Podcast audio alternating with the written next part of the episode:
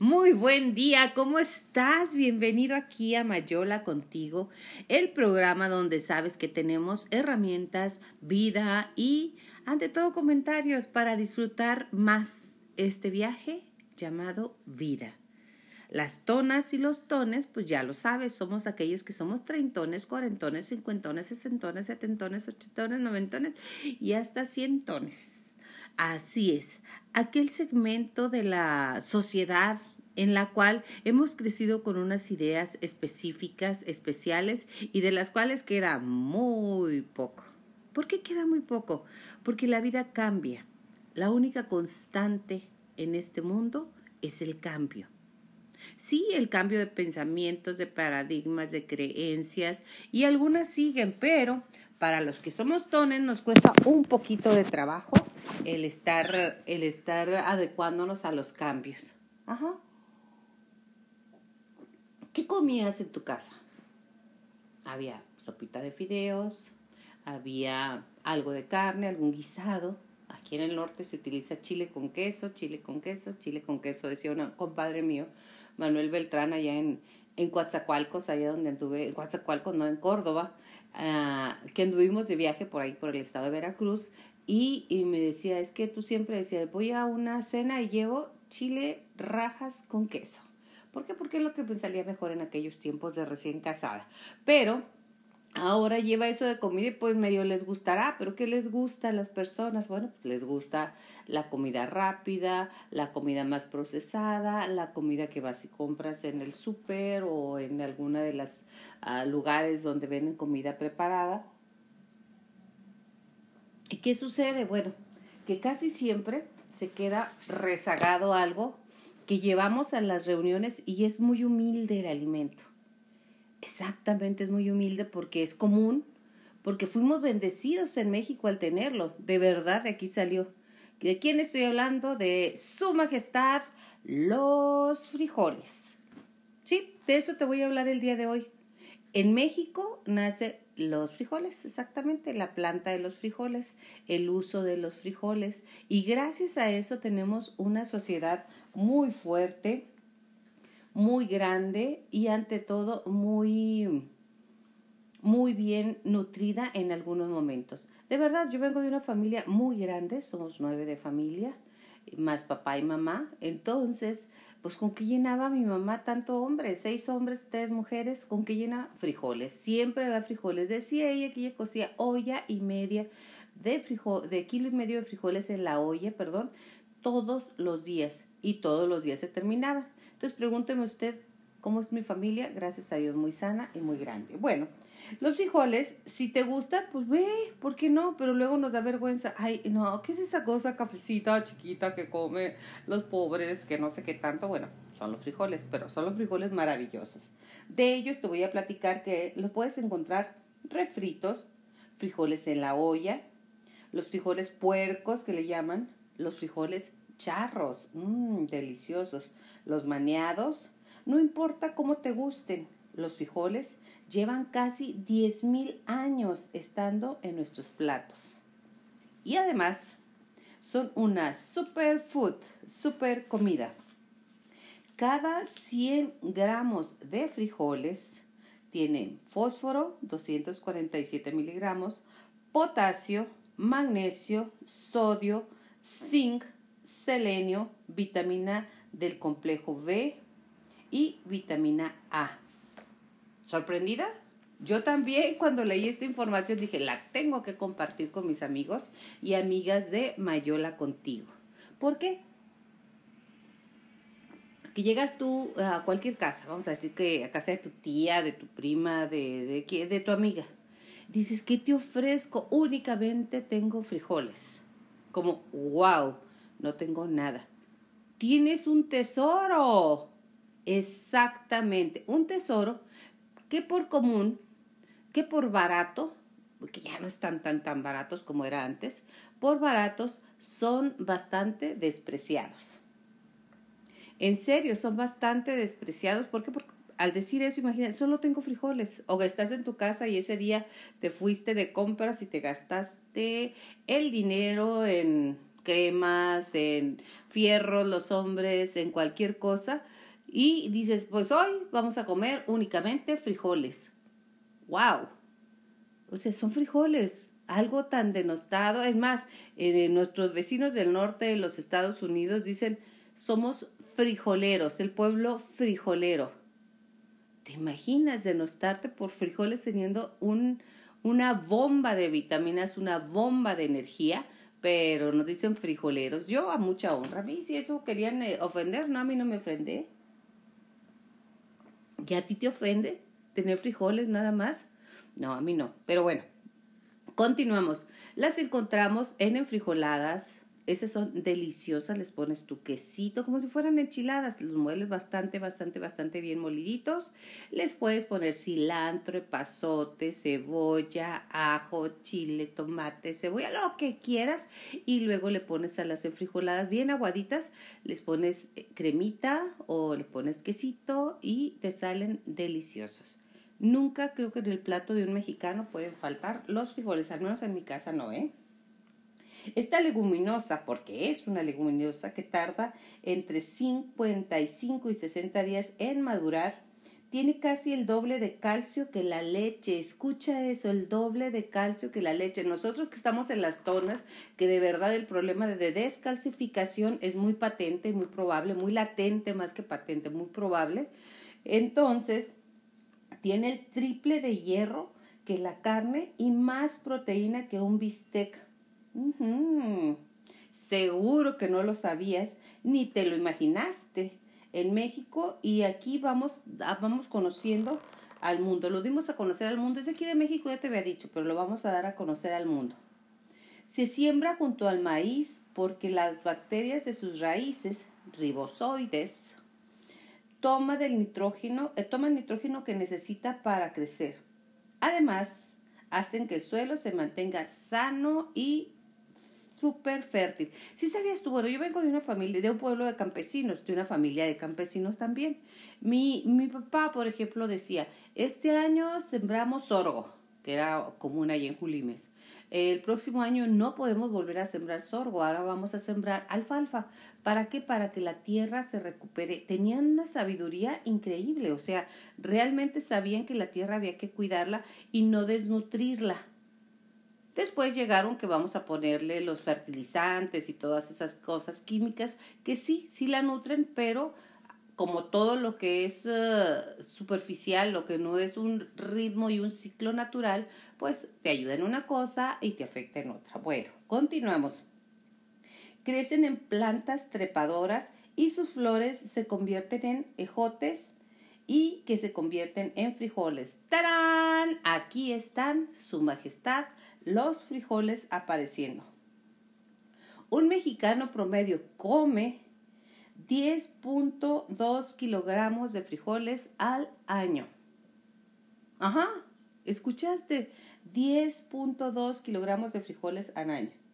En Grecia, los funcionarios públicos eran elegidos escondiendo un frijol blanco en una bolsa llena de frijoles negros. El que sacaba el blanco se quedaba con el trabajo. Y en 1900, la Armada rusa copió este sistema para darle la libertad a los prisioneros. Quien encontraba más rápido el frijol diferente, en este caso era el blanco, negros y blancos, entonces esos quedaban libres cuando querían dar libertad que estaban llenas aquellas cárceles. Continuamos. De acuerdo al doctor Eric Estrada, nos compartió un porcentaje de proteína y kilos calorías en cada especie. Tengo una amiga que ya está fit, está guapísima y tiene un cuerpazo me dice, los frijoles no, porque los frijoles engordan. No, lo que engorda, aparte que eres tú, no los frijoles, ese es un mal chiste. Este, engorda es lo que le ponemos o la forma en que lo comemos. Claro que los riquísimos son los refritos con queso, pero pues, imagínate la calidad que tienen. Refritos, doblemente fritos. Entonces, el que tiene más kilocalorías es el frijol amarillo y lo sigue el ayocote, que no sé cuál es, el bayo, si sé cuál es, tiene menos, el blanco menos, el negro menos, 23 contra 332 calorías por cada 100 gramos, se ¿eh? recuerden.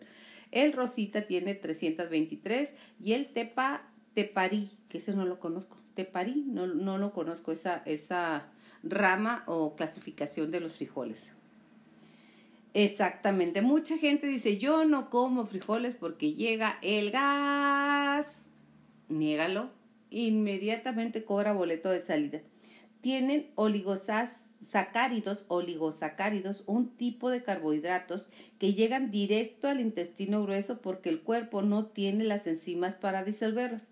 Ahí, las bacterias que siempre tenemos en los intestinos los fermentan y producen gases como hidrógeno, y dióxido de carbono que se acumulan eh, y tienen que, tienen que ser expulsados. Pues sí, mire, yo le voy a decir un dicho que decía mi abuelita. Dios en su infinita sabiduría nos hizo aburejados para no morir reventados. El gas fue para salir. Bueno, ojo, remojarlos en agua con bicarbonato la noche antes de cocerlos o cocinarlos con epazote, hoja santa o jengibre ayuda a que no causen tanto gas. Te lo repito, remojarlos en agua con bicarbonato toda la noche anterior antes de cocinarlos. Ponerle epazote, hoja santa o jengibre ayuda a que no causen tantos gases, porque bueno, algunas veces sí duelen los gases. Me han platicado, yo no tengo, ¿eh? Yo no tengo que quede claro. Las cosas por su nombre. En Argentina, Bolivia, Chile, Paraguay y Uruguay se, le llama poroto, poroto, así. En España, alubias, habichuelas o fava. En Venezuela, caraota. Y voy a decir Carlota, no, caraota. En Colombia, Cuba, Panamá, Islas Canarias, habichuelas nuevamente. Buenazos, pero buenazos son los frijoles para crecer, para contener lisina, un aminoácido que interviene en el crecimiento de los niños. Es importante que enseñemos a nuestros nietos, a nuestros hijos, a nuestros sobrinos, a la gente cercana que tengan frijoles dentro de su mesa para digerir, porque nutren la microfibra intestinal y hacen que las bacterias que digieren la comida lo hagan más rápido y aprovechen al máximo los nutrientes. Para la diabetes, sí señor, para la diabetes, porque sus carbohidratos absorben el azúcar evitando que haya picos altos en los niveles de la sangre. Te lo repito, para la diabetes porque sus carbohidratos absorben el azúcar evitando que haya picos altos en los niveles de la sangre. Así es. Para el niño, porque tienen ácido fólico básico y elemental para el crecimiento dentro del vientre materno, con el que el producto con el que se producen más glóbulos rojos que provienen este, que previenen y provienen de efectos en el cerebro y en la médula espinal del feto y de los que ya no somos fotos, fetos como nosotros, que somos tonas, tonos, cuarentones, cincuentones, nos ayuda a mantener una excelente circulación y una excelente conexión eléctrica entre nuestro cuerpo y nuestro cerebro. De verdad, ¿eh? En Nicaragua, los recién casados reciben un plato de frijoles para la buena suerte. Los nahuas nahuas lo usaban como tributo en diferentes rituales relacionados con la fertilidad, por lo que te acabo de decir, que tienen, contienen ácido fólico con el que los productos eh, de glóbulos rojos se previenen defectos en el cerebro y en la médula espinal del feto. Se cree que llevar frijoles rojos en la cartera atrae la buena fortuna. Nosotros sabíamos de lentejas, ahora se sabe de frijoles, que bueno, más o menos son de las mismas familias, así es. Guía del buen frijolero. ¿Qué necesita alguien que le gustan los frijoles? A ver, bueno, te lo voy a decir en este momento, ¿eh? te lo voy a decir qué se necesita para la guía del buen frijolero. Los frijoles de la olla, negros, caldosos, hechos así, en olla de barro. Yo no tengo olla de barro, yo los hago en, en la low cook o en la... Bueno, es de barro, sí es cierto. Tiene barro la low cook la, la olla floja que le dicen, pero le dicen ebona con, con hue.